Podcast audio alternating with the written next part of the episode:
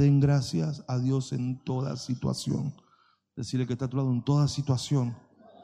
Da gracias a Dios, porque esa es la voluntad de Dios para nosotros. ¿Por qué necesitamos dar gracias a Dios aún en momentos difíciles? Porque tenemos a Dios como la salida a toda adversidad. Entonces usted puede pasar un momento tremendo y difícil, pero si usted tiene a Dios, usted puede salir de eso. Si no tuviera a Dios, no tiene de dónde agarrarse. Entonces, Señor, tal vez el momento es difícil, tal vez está complicado, pero gracias que te tengo. Y gracias que juntamente con esta dificultad que estoy pasando, tú me vas a dar la salida.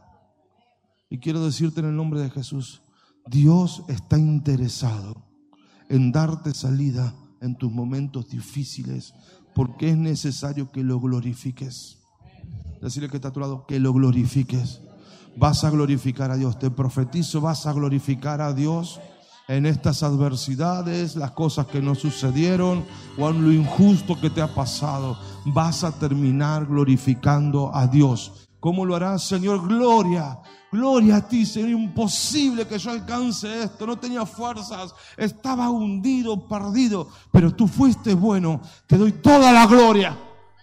En la adversidad más tremenda que puedas estar viviendo, quiero decirte, terminás glorificando al Rey de Reyes, al Señor de Señores. Lo terminás alabando. Lo terminás glorificando porque no te va a soltar la mano. No permitas que la circunstancia te tire a la queja. En toda circunstancia da gracias. La gratitud es una llave espiritual. Decirle que está a tu lado. La gratitud es una llave espiritual. Abre puertas. Aleja el diablo. Porque la gratitud está ligada a la fe. La ingratitud llama al diablo. Porque vos te pones quejoso, murmurador.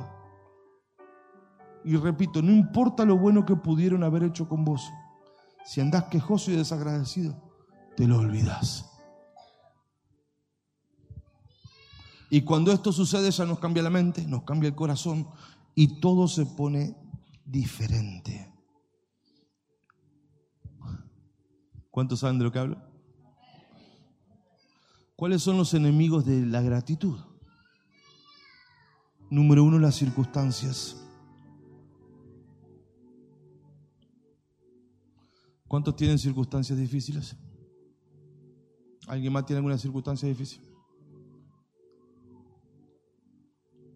¿Cuál es el peligro más grande? Que mire la parte medio vacía. ¿Cuántos tienen circunstancias difíciles? ¿Cuál es el peligro más grande por el cual no vas a agradecer? Es que mires lo que te falta. Es que te concentres en lo que todavía no podés. Es que te quedes pendiente y enroscado, permítame esa palabra, y ahí dando vueltas en la gente que no te quiere, en la gente que no te llama, en la gente que te desprecia. ¿Por qué la tendencia está en mirar a la gente que no te quiere, te desprecia, te odia, te escribe y bla, bla, bla? ¿Por qué la tendencia es ver todo lo que no pudiste el año? ¿Por qué la tendencia? Ese es el error y la trampa del diablo. Usted tiene mucha gente que le ama. Usted tiene gente que le ama. Usted tiene a Dios que le puede abrir la puerta. Usted tiene a Dios que las cosas puede hacerla diferente de un momento a otro. No se pare en lo que no porque no hay nada para agradecer de lo que nos falta. A la hora, como la gratitud es una llave, y en diciembre Dios viene a recoger gratitud de su iglesia, porque hemos pasado un ciclo de tiempo, mire usted todas las que tiene a favor. Aquí tiene, ¿alguien tiene salud aquí? ¿Me puede levantar su mano el que tiene salud? Por favor, si alguien más tiene salud, podría levantar su mano. Allí donde trabaja la pastora Jessie a la gente le falta salud. Está pastora Jessie por ahí andaba, allá al fondo. Allí falta la salud, hija, ¿no? ¿Cuántos tienen salud aquí? ¿Allá hay salud, hija? ¿Qué daría esa gente por tener la salud? ¿Cuántos tienen salud aquí?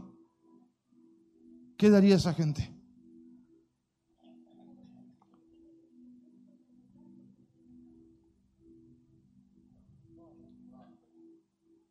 Es que estamos viendo lo que nos falta, hijo. Y no te das cuenta todo lo que tiene encima.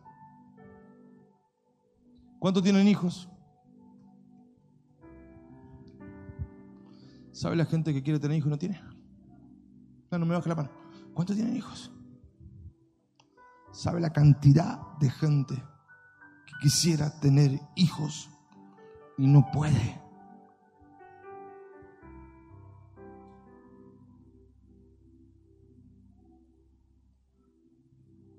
¿Cuántos tienen un techo para dormir?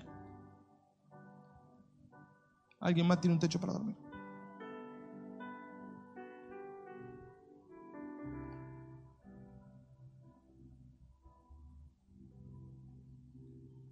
Nos concentramos en lo que nos falta y ponemos la, la mira en lo que no. Entonces eso te quita fuerzas, te desanima y te pones en un estado en el cual no puedes lograr nada porque estás en un estado derrota, faltante. Yo te puedo asegurar que vos tenés mucho más a favor de lo que te falta. ¿Cuántos tienen fe? Sos el ser humano más rico de esta tierra. Riqueza no es dinero en el bolsillo.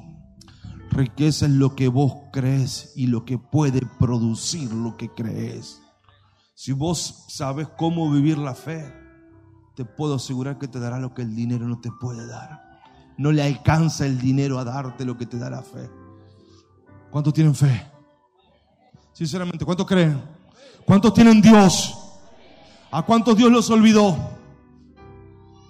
¿A cuántos los abandonó?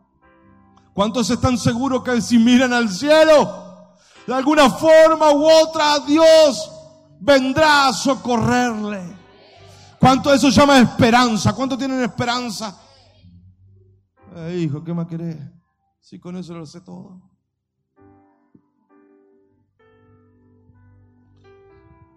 Si te concentras en lo que te falta, te olvidas de hacer memoria de todo lo bueno que Dios te hizo. Si empezás a ver lo que no tenés, tu memoria se borra y si no tenés memoria de la bondad de Dios, no podés agradecer a Dios. La gratitud viene de hacer memoria. ¿Se acordate? Pero estoy mal, pero no mire el presente. Porque como Dios te sacó en aquel día, hace memoria, lo va a volver a hacer este día. Y como te dio en aquel momento, hace memoria. ¿O no te ayudó el Señor? ¿Cuánto dice, a mí me ayudó? ¿Y por qué no lo va a volver a hacer? Estamos mirando mal, hijo. Lo que te falta. Lo hice una vez. Tranquilo. Si Dios no ilusiona.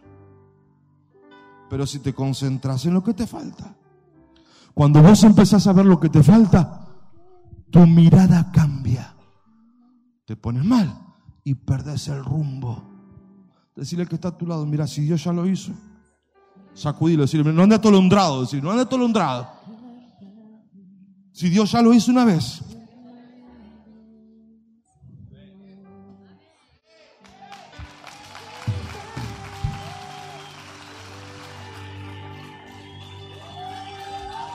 Lo hizo una vez, ¿Por qué no lo va a volver a hacer otra? Entonces, hacer memoria, agradecer es Dios, yo sabía Dios hacerlo una vez. Y yo estoy pensando justo estos días, ¿cómo voy a hacer para comprar porcelanato todo allá? Y me acaba de hablar el Señor. Si Dios ya lo hizo una vez.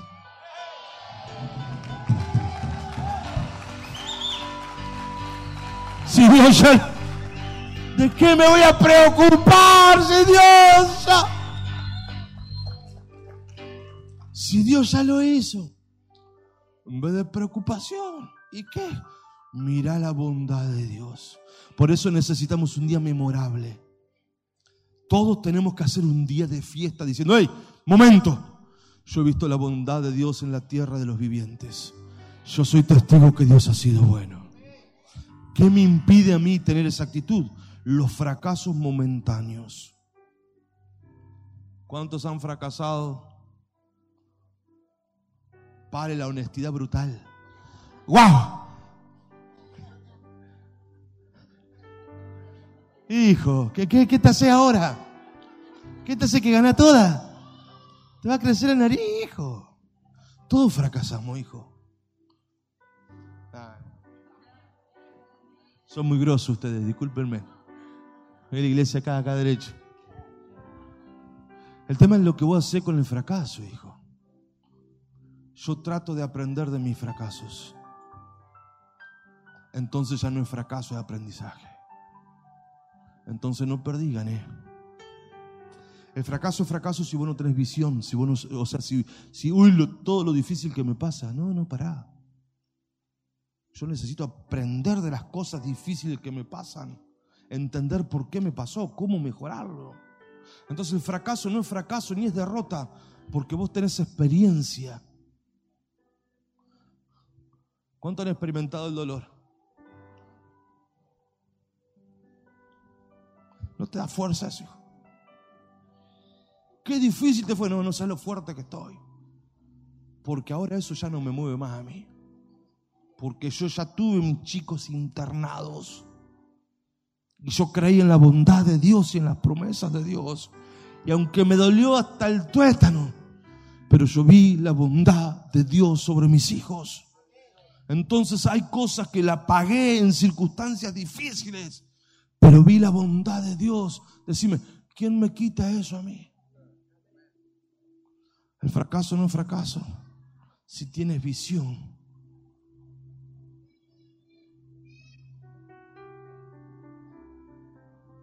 Decirle que está a tu lado, quiero que sepas, decirle, quiero que sepas que siete veces cae el justo. Siete veces cae el justo, pero se vuelve a levantar. ¡Ey, levántate! ¡Ey, levántate! No, no, no. Levántate, no te me quedes caído. No te me quedes derribado. No te me quedes a mitad de máquina. No te me quedes que está difícil. Levántate.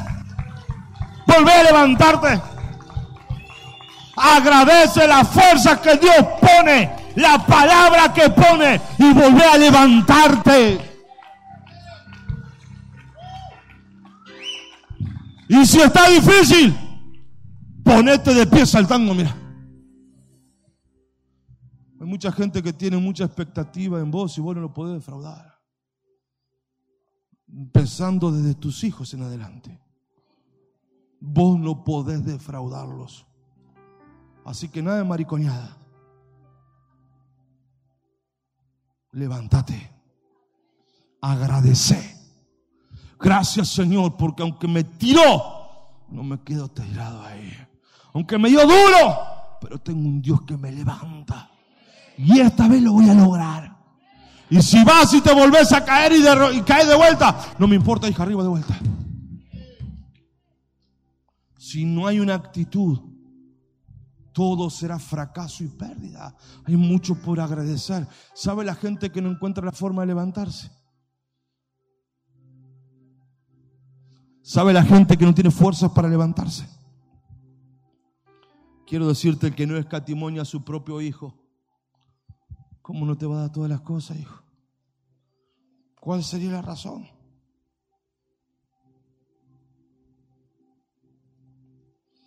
¿Cómo agradecer a Dios? Decirle que está todo bueno. ¿Y cómo agradecemos tanto amor? Amándolo. No, pero yo lo amo. No, pero amarlo, amarlo en forma bíblica. ¿Cuánto aman a Dios? ¿Cuánto lo aman bíblicamente?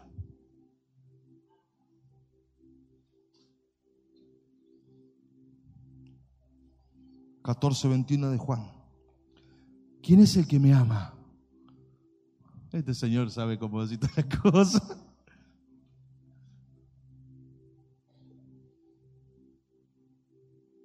Y claro, ¿cómo anda ahora? ¿Quién es el que me ama? Juan 14, 21. Dice, ahí estamos. El que hace suyos mis mandamientos. Hay gente agradecida en este lugar. Sinceramente, hay gente agradecida. Allá al fondo, gente agradecida. ¿Cómo se lo demostramos? Amando. ¿Qué dice? ¿Quién es el que me ama? Hay gente que ama a Dios aquí. Ponga su mano alta. Hay gente que ama a Dios. Entonces dice, ¿quién es el que me ama? El que hace suyos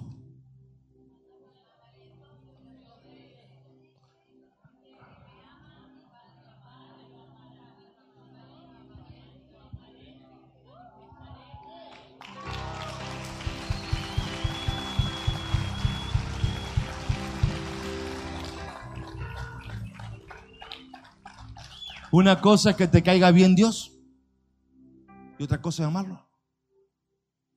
Entonces, amor a Dios, y no quiero extenderme mucho más, pero quiero que entiendan esto. Amor a Dios es amarlo. Porque Él nos amó primero y estamos agradecidos. Amén. Ahora, ¿cómo se muestra el amor y la gratitud? Obedeciendo sus palabras y poniéndolo primero. Si Él no está primero en su vida, no tiene la prioridad en usted. ¿Usted se imagina que alguien que lo ayudó, usted lo invita a su casa a cenar? Y cuando llega a la mesa, están todas las sillas ocupadas. Y le dice, che, esperame un cachito porque están comiendo los chicos, ¿viste? Y ese que te ayudó un montonazo sentado ahí esperado. Y le trae una banqueta toda rota allá al fondo y se la pone a un costado. Una persona agradecida no le daría un lugar de prioridad y privilegio en la mesa porque Él le ayudó. Repito, si estoy agradecido a alguien, yo lo dejo para lo último o lo pongo primero. Si usted está agradecido para alguien, ¿le pone excusa o sí no hay problema? Repito, si usted está agradecido con alguien, le pone excusas o le dice, sí, todo lo que digas yo te voy a ayudar porque vos me ayudaste primero. Entonces, no hay tal cosa como gratitud sin darle prioridad.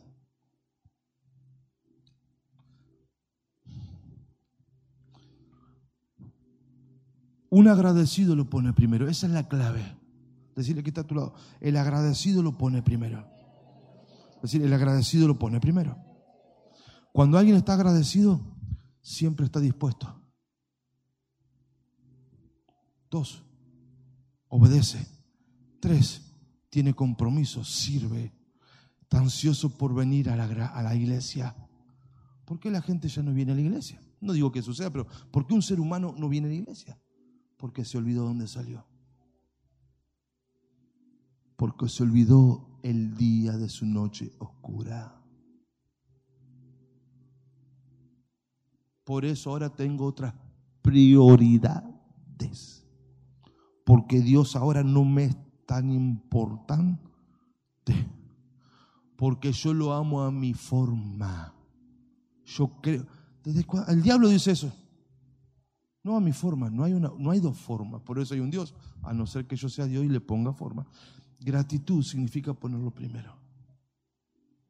Pero mire cómo es el ser humano. Digo conmigo, mire cómo es el ser humano al pueblo de Israel lo sacó de Egipto, de la esclavitud, lo hizo rico en un día, vio como el mar se abrió y se tragó a sus enemigos. Y a los tres o cuatro días andaba quejándose de Dios. Número 14. ¿Para qué me sacaste? ¿Para qué me trajiste? Yo he visto gente que se sana acá, prospera acá se restaura acá.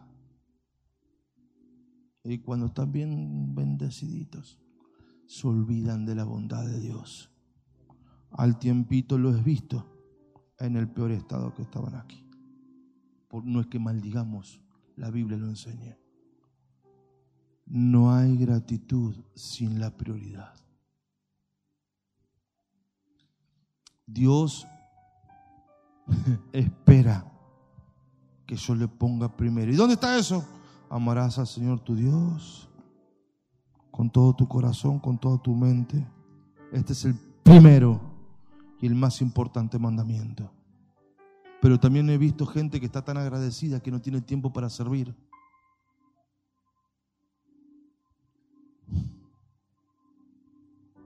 Y el segundo, ¿hay gente agradecida aquí?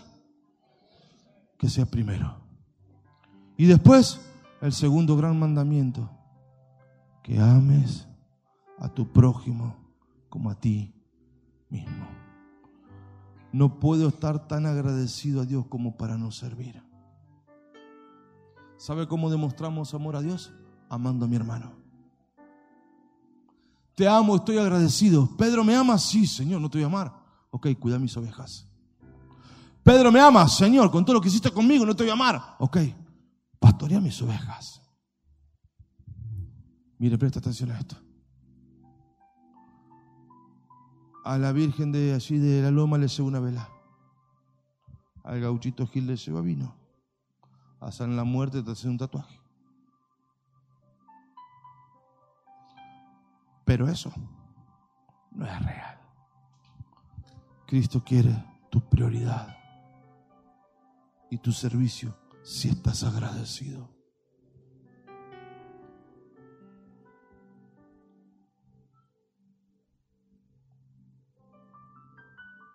¿Fue bueno Dios con usted? ¿Ha sido bueno con usted? Póngalo primero, por encima de todos, y sirva a la iglesia de Jesucristo. Pero yo no quiero ser líder, no es la única forma. Hay mil formas de servir la iglesia de Jesucristo.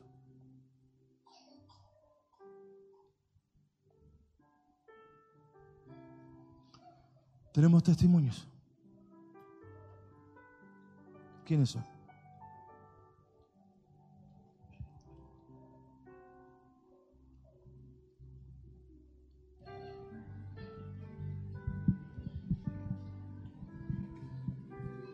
Oye, hijita, Sí, ¿está tu papá. esposo? ¿Lo vio, me parece o no? ¿Está, Eh, está trabajando? No, no, está. Allí está, vamos, rápido, hijo. Está agradecida Dios, hijo. Sí, papá. Eh, si voy desde el comienzo, cuando llegué a Cristo, eh, llegué destruida, no, realmente no tenía sentido mi vida, me quería morir. Y realmente el Señor me restauró, me transformó. Recién cuando decía que ha visto gente eh, liberarse, restaurarse, realmente recordaba como yo llegué. Yo llegué triste, yo llegué mal, yo me quería morir. Y realmente el Señor me dio una nueva vida, me dio familia, me dio padres espirituales que siempre supieron guiarme, llevarme y algo que siempre digo, que ustedes me conocen más de lo que yo misma me puedo llegar a conocer. Entonces el Señor siempre, siempre me ha amado, siempre me ha cuidado, siempre me ha guardado, siempre me ha acompañado su favor y puntualmente este año algo que mm, nos era muy difícil a nosotros era que yo siempre quería estudiar, usted me había dado palabra, pero realmente, bueno, en, años anteriores me había sido imposible por el tema del dinero. Eh, er- arranqué este año, el primer mes fue ahí como que, bueno, fui a pagar, fue costoso ahí pagarlo, pero vi el favor de Dios continuamente. Eh, no dejé de pagar un mes. Eh, llegó un punto que no sé ni cómo pagamos eh, la facultad, pero se sigue pagando. Y vimos crecimiento financiero, vimos cómo uno puede sembrar, puede dar al Señor y cómo el Señor te respalda. En todas las áreas vimos cómo hemos crecido como red, eh, hemos visto cómo hemos crecido personalmente uno, hemos visto cómo hemos crecido como matrimonio, como Fue familia. bueno Dios con vos, hija. Sí, papá, si no fuera por Dios estaría muerta. Vos le podés decir aquí a la gente, la que está allí, Dios fue, vos podés dar testimonio de eso. Sí, papá. Podés aseverarlo, Dios fue bueno. Sí, papá, si no es, si no es con Dios yo no podría. No estaría acá. A los 17 años me hubiese muerto. ¿Cómo no agradecerle? no? Entonces, ¿por qué sirve? ¿Por qué estudia? ¿Por qué trabaja? Hijo, que no estaría con vida. ¿Cómo que ahora no tiene tiempo para servir si no estaría ni vivo? ¿Qué decir? ¿Está agradecido, hijo? Amén, papá. Eh, la verdad que fue un año de, de muchos desafíos, de muchas cosas. Eh, bueno, Dios hizo grandes cosas en nosotros en este tiempo. Nos fortaleció como matrimonio, eh, nos dio la casa, algo que queríamos con, con todo nuestro corazón. Eh, arrancamos un año, el- todavía no comenzó el 2023 y comenzamos un año sin deuda. Así que bueno, eso estamos re felices. O sea, te dio la casa, te pagó los estudios, le restableció el matrimonio. por procesos, papá, que, que había pasado personales, eh, había dejado el servicio y por olvidarme dónde Dios me había sacado. Y el Señor me volvió a, a- introducir. Si uno se olvida de dónde Dios te saca, dejamos de servir. Perdés todo, papá. Dejas de servir, te sentís muerto en Decile a la vida. gente, hijo. Eh, uno se siente vacío porque es como que no le encuentra sentido a la vida, eh, no le encuentra el, propósito de por qué venir. Es como que vamos en la vida sin, sin rumbo. Y eso fue lo que me pasó. Y, Dios me dio la, la oportunidad, primero de su líder, líder, mentor, y bueno, con ganas de, de crecer, ir por más juntos y, bueno, que ver lo que Dios tiene para, para nosotros. Ustedes no. Espera, espera, espera, espera, me dejan contar un chiquito sin muchos detalles. Ustedes lo ven así, pero casi se divorcian. Así estuvieron. Pero Dios fue bueno. Y ha restaurado este matrimonio. Los amo con todo mi corazón. Todo por olvidarte, hijo. Es así, hijo, da testimonio. Amén, amén, sí, sí, papá, es así. Corazón, pero hace años que te conozco, hijo, un corazón maravilloso. Pero cuando uno se olvida del lugar donde Dios lo ha sacado. Y fue bueno Dios. Sin palabras. La verdad que la bondad y el amor de Dios eh, siempre te deja sin palabras, te deja sin entender eh, la, la grandeza de, de cómo es su amor. Eh, sinceramente, en lo humano uno diría que, que no tiene por qué tener una segunda oportunidad, pero, pero Dios nos da segunda oportunidad y eso creo que es lo, lo importante. Y así que feliz, papá, agradecido por todo lo que vimos este año y bueno, ni sabemos lo que nos espera el otro Y año. lo que viene, diga conmigo, y lo que viene. Ah, fuertes aplausos al Señor. Gracias, chicos. Les amo de todo mi corazón. Les amo mucho. Gracias. Está agradecido a Dios, hijo. Muy agradecido, papá, muy agradecido. Recién mientras que usted ministraba y usted decía, haga memoria, y uno hacía memoria, yo dije, wow, ¿cómo no, Dios no va a ser bueno con uno? Eh, una persona, y cuando usted decía, justamente cuando decía, haga memoria, una persona que repitió año de secundaria porque no hablaba con nadie, porque tenía un complejo de inferioridad, que, que del bullying, que esto, que el otro, que sos inútil, que no puedes hacer nada, que no puedes lograr nada, repetía años de secundaria simplemente por no hablar con nadie y de repente hoy usted por la formación, por llegar a una familia, poder ministrar, poder predicar, eh, no solamente acá, sino que me da el privilegio de poder ir a otras ciudades, predicar en otras ciudades. Yo digo, ¿cómo el Señor nos ha sido bueno? Si una persona que no hablaba y se le pasaba la vida por delante, Ah, el Señor restauró, sanó el corazón, sanó la identidad, encontró familia, encontró paternidad y la paternidad hizo todo. ah. Entonces, ¿cómo no, no ser bueno cuando Dios fue el que restauró mi familia? Cuando Dios fue el que restauró primeramente a mí, después mi familia, donde Dios nos sorprende en finanzas, de estar una tarde tomando un mate y venir una idea, una oportunidad, al otro mes estar abriendo un segundo negocio, con tiempos acelerados, con recursos inusuales. ¿Cómo Dios no va a ser bueno cuando hicimos un pacto en, el- en- en la cena de empresarios y en menos de un mes cosechamos seis veces más de lo que habíamos sembrado? ¿Cómo Dios no va a ser bueno cuando la red se pudo multiplicar en otras redes, cuando hemos podido crecer? Entonces, esa bondad de Dios es lo que uno dice, ¿cómo no voy a salir a evangelizar si lo que Dios hizo conmigo lo puede hacer con otro? ¿Cómo, no voy a, ¿Cómo me voy a quedar mirando Netflix? Porque los que han salido conmigo saben que, que yo le digo esto a la gente, yo, ¿cómo voy a quedar? Porque lo fácil es salir de trabajar y tomar mate a tu casa. Pero salir de trabajar y a contarle al otro que Dios lo puede, que Dios puede cambiar la vida, puede transformar familias, te puede sacar de la necesidad, de la angustia, del dolor, porque para Dios realmente nada es imposible. Entonces, ¿cómo Dios no va a ser bueno? Dios bueno, hijo. Ha sido bueno con usted. Y lo que viene. ¿Y has tenido problemas en el año? Sí, muchas circunstancias, sí, tenemos problemas, hijo, montonazo. Circunstancias, procesos, moldear carácter, eh, muchas situaciones que por ahí se presentan en lo laboral, en el trabajo, pero siempre no lo que se nos ha enseñado lo que ponemos por obra, la gratitud. La gratitud realmente te abre puertas. Dios siempre tiene el control y esa, esa, esa es nuestra mayor seguridad. Como Dios es tan bueno que, que- que no importa vos las tinieblas, lo malo, lo, lo, lo, lo- lo que, lo feo que veas, Dios tiene el control y siempre lo demuestra. Esa es su, esa es su bondad, ¿no? esa es su misericordia, su, su gracia. Y entonces uno siempre se siente seguro. Esto quiero. Bueno, aplauso ahí fuerte al Señor.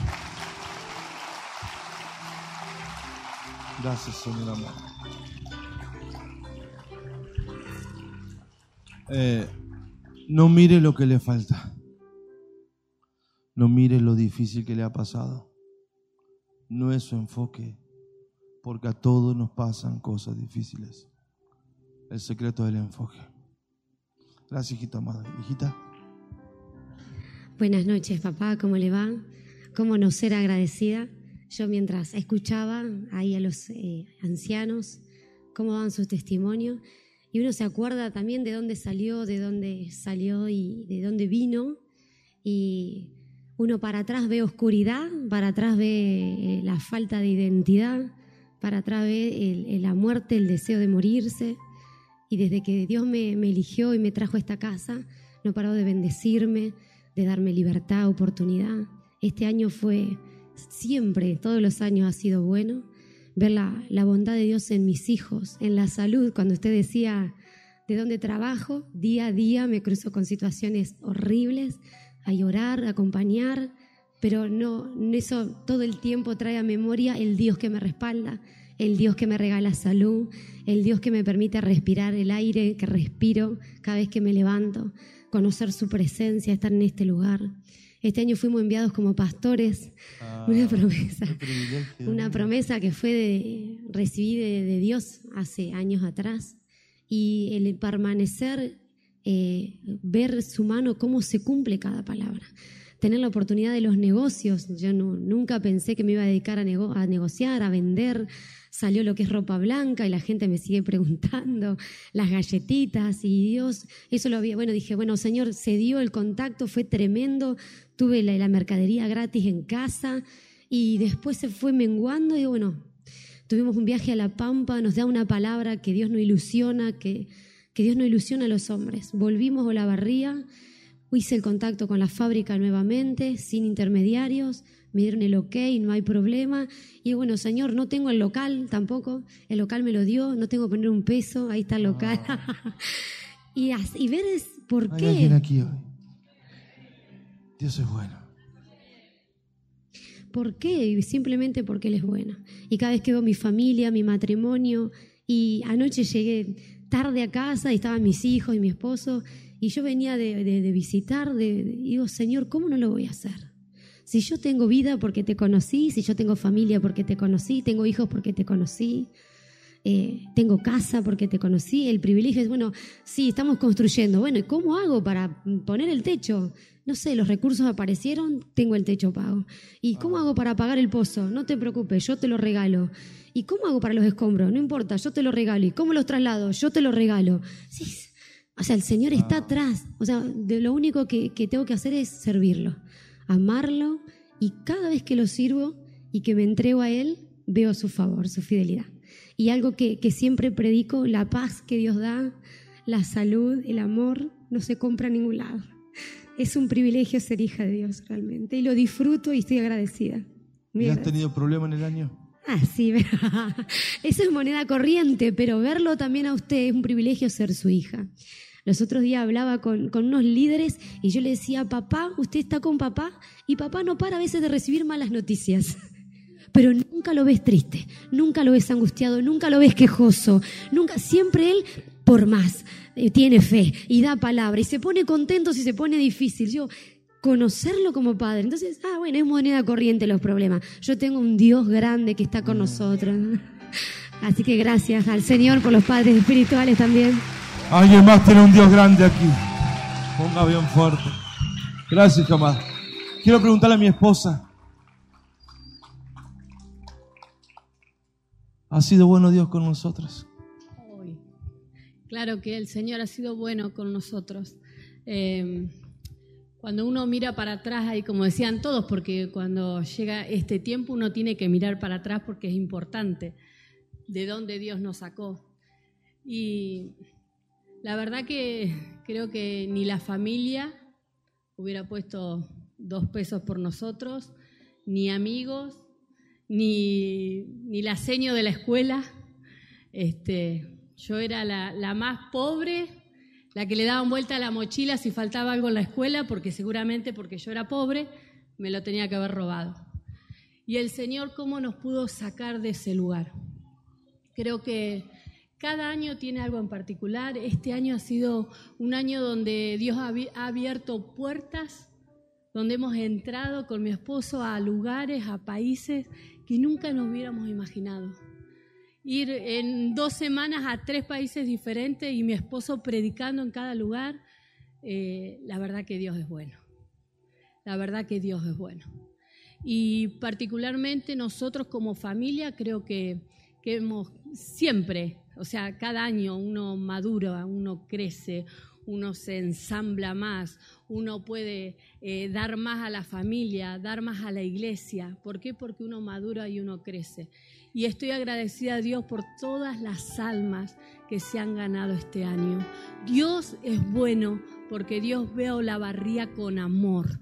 Dios ve a barría y sabe que hay una iglesia herederos de la promesa que va en busca de, en los barrios, en cada lugar, va en busca de la gente. Dios es bueno, por eso Dios le da salud, por eso Dios le da bienestar, por eso Dios cumple sus sueños, por eso Dios hace las cosas en ustedes. ¿Por qué? Porque Dios es bueno. ¿Por qué? Porque tenemos una responsabilidad. Y si amamos a Dios, cada uno de nosotros tenemos que ir en busca de la gente que no conoce a Cristo. Porque nosotros, mire, una vez dice, tiene problemas. Mire, los problemas que tenemos los cristianos, ah, problemas hay afuera, en serio. Afuera de Cristo hay problemas en serio. Entonces, cuando nosotros tenemos problemas, es para que nosotros podamos madurar. No es para echarle las culpas al otro, sino para uno madurar, uno crecer, uno darse cuenta que está equivocado en los pensamientos y en la forma de que camina. Por eso Dios es bueno porque incluso los problemas nos ayudan para bien, dice la Biblia. Si uno es cristiano y tiene problemas, dice la Biblia, esos problemas, incluso esos problemas, son de bien para nosotros. Así que Dios ha sido bueno con nosotros. Dios ha sido muy bueno. Y sabe, si usted está aquí es para experimentar la bondad de Dios. Eh, para terminar, quiero dejar este versículo en su corazón. Miqueas 7:18. Por favor, si me ponen ese versículo. Miqueas 7:18. Eh, quiero que sepa que Dios es bueno.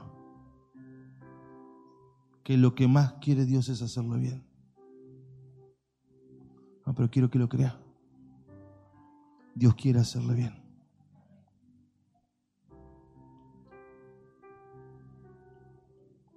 Quiero que ahí ni me lo ponen, quiero leer ese versículo juntos. Decirle que está a tu lado, Dios quiere hacerte bien y Dios te hace bien.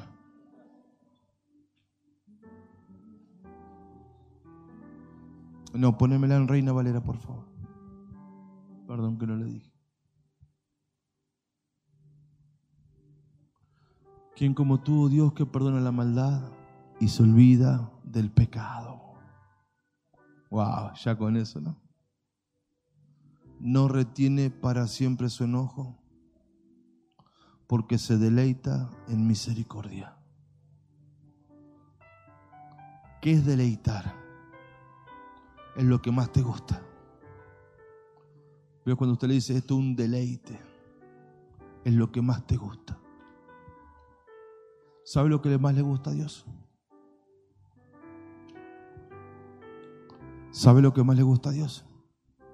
Hacer misericordia se deleita. ¿Qué es la misericordia? es lo que no nos merecemos, pero igual se nos da. Lo que no nos merecemos por la incredulidad, por la desobediencia, por los porfiados. Pero Dios te ama tanto. Mira esto, Dios te ama tanto que le alegra el corazón hacerte bien. Solo tenés que estar dispuesto a recibirlo. ¿Cómo lo recibís? Creyendo, confiando, descansando en Dios.